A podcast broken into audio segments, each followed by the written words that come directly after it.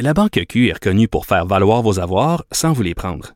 Mais quand vous pensez à votre premier compte bancaire, tu sais, dans le temps à l'école, vous faisiez vos dépôts avec vos scènes dans la petite enveloppe. Hmm, C'était bien beau. Mais avec le temps, à ce compte-là vous a coûté des milliers de dollars en frais, puis vous ne faites pas une scène d'intérêt. Avec la Banque Q, vous obtenez des intérêts élevés et aucun frais sur vos services bancaires courants. Autrement dit, ça fait pas mal plus de scènes dans votre enveloppe, ça. Banque Q. Faites valoir vos avoirs. Visitez banqueq.ca pour en savoir plus. De 13 à 14, Là-haut sur la colline. la politique autrement dite. Cube Radio. Alors, on est de retour pour un blitz constitutionnel parce que le- le- on devra faire ça rapidement.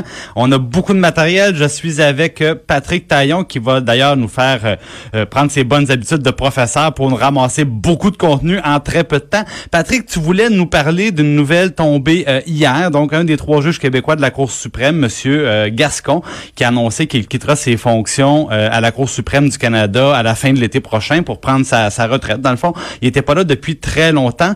Euh, il reste quoi du passage du juge Gascon à, la Cour suprême? Ben, Ça aurait été un court mandat, hein, à peine cinq ans, et, et ça aurait été un mandat un peu entre deux, deux crises pour la Cour. Euh, Rappelons-nous que le juge Gascon, sa nomination mettait fin à la crise entourant la nomination du juge Marc Nadon. Euh, le gouvernement Harper avait essayé de nommer un juge de la Cour fédérale, le seul qui l'avait soutenu dans l'affaire Kader, là, qui, contenait- qui concernait ce jeune enfant soldat.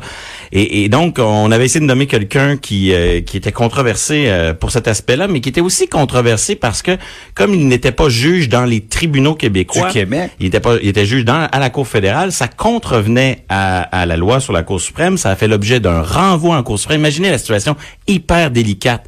La Cour suprême qui se prononce sur la nomination de l'un des collègues qui a déjà son bureau dans le building, c'était une affaire euh, limite, si je Plus peux que dire délicat, là. Ouais. plus que délicat. Et donc, euh, toute cette crise s'était terminée par la- l'acceptation par le gouvernement Harper du verdict de la Cour et, et- et la nomination du juge Gascon. Or, cinq ans plus tard, qu'est-ce qui arrive? Ben, il y a à peine deux semaines, dans l'affaire Jody Wilson-Raybould, ben, on apprend encore une fois des problèmes avec de, de nouvelles fuites concernant de nouveaux problèmes dans le processus de nomination à la Cour suprême.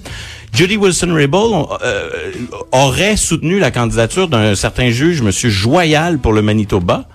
Et pendant que M. euh, Trudeau lui soutenait la candidature du juge, de la juge Martins, et on voit comment, euh, à travers ces fuites, des considérations politiques ont joué un rôle déterminant dans, dans la nomination. Donc, d'une nomination à l'autre, la politique n'est jamais très loin lorsqu'il est question de la Ben, Cour suprême, et on en reparlera. Et on en parlera. Un gros merci pour ce, ce passage rapide, euh, Patrick.